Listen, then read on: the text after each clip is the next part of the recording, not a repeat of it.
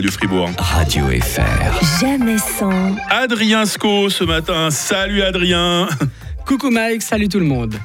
Votation fédérale sur l'exploitation des animaux et l'exploitation des femmes, ascension de l'extrême droite en Italie, menace nucléaire. C'est fou comme les médias trouvent des trucs insignifiants pour détourner notre attention du vrai sujet du moment. Comme si le décès de la reine était derrière nous et qu'on l'avait déjà oublié.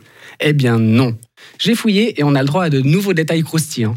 Son ancien valet de pied vient de révéler qu'elle... Non Mike, je sais pas non plus ce que c'est un valet de pied, mais... Non, mais non, pas le je sujet. peux pas t'aider. Restons focus. ok, maintenant j'arrive plus à rester focus non plus. Alors imaginons que son valet de pied, c'est celui qui était en charge de son ongle incarné au gros orteil du pied gauche. ok? Oh là là. Donc ce monsieur a révélé que la reine avait un code secret. Si elle se mettait du rouge à lèvres en public, c'est qu'il y avait un problème. Elle avertissait ses servants qu'elle voulait quitter les lieux. Mais quelle balance ce valet de pied Sous prétexte qu'il lui a raclé le coin de l'orteil, monsieur se croit tout permis.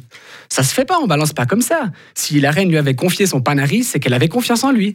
Toi, Mike, tu balancerais pas aux auditeurs que j'ai une mine affreuse parce que j'ai fait la noce jusqu'à 3 heures ce matin et que maintenant j'assume moyennement. Absolument pas. Tu ferais jamais ça, hein Non. Quel toupet, ce valet. C'est facile de balancer des dossiers sur les privilégiés de ce monde. Bon, c'est vrai qu'elle avait quelques privilèges, Babette. Ben, notamment celui d'avoir un valet de pied et un code secret pour se barrer. Nous, il y a personne pour nous sortir des galères, Mike. C'est vrai. Non, à l'anniversaire des 75 balais de ma grande tante Isabelle, dimanche, il y avait personne. Pas un seul valet pour me sauver. Et crois-moi, j'aurais bien aimé me mettre un coup de rouge à lèvres pour pouvoir me barrer direct après l'apéro. Ah, toi, t'es beau. Bon, pour une fois, j'ai quand même pu partir avant les rangements parce que, je cite, j'ai une chronique à préparer. Oui, je viens de me citer moi-même, c'est cocasse. Mais merci Radio Fribourg de m'avoir sauvé de cet horrible dimanche qui sentait beaucoup trop le sapin. Par contre, ben, du coup, ma tante est au courant que je suis en direct et elle écoute sûrement. Je prends juste quelques secondes. Tata Isa, c'est Adrien, ça va? Il est presque 7h30, tu n'oublies pas tes médicaments. Hein? Voilà, revenons à la reine et surtout aux privilèges. On n'a pas trop à se plaindre au niveau des privilèges, toi et moi. On est des hommes, blancs, Mhm. cis, on vit en Suisse, on est pépère. Du moins tant qu'il y a des Suisses allemands qui couvrent nos arrières à chaque rotation.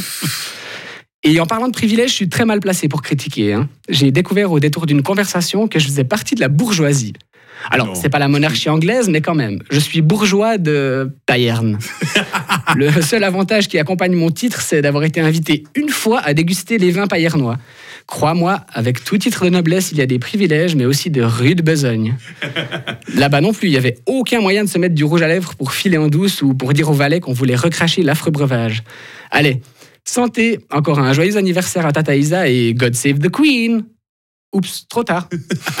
Adrien Sco sur Radio Fribourg. Merci Adrien. Radio FR. Jamais sans. Jérémy Croza demain matin. Mylène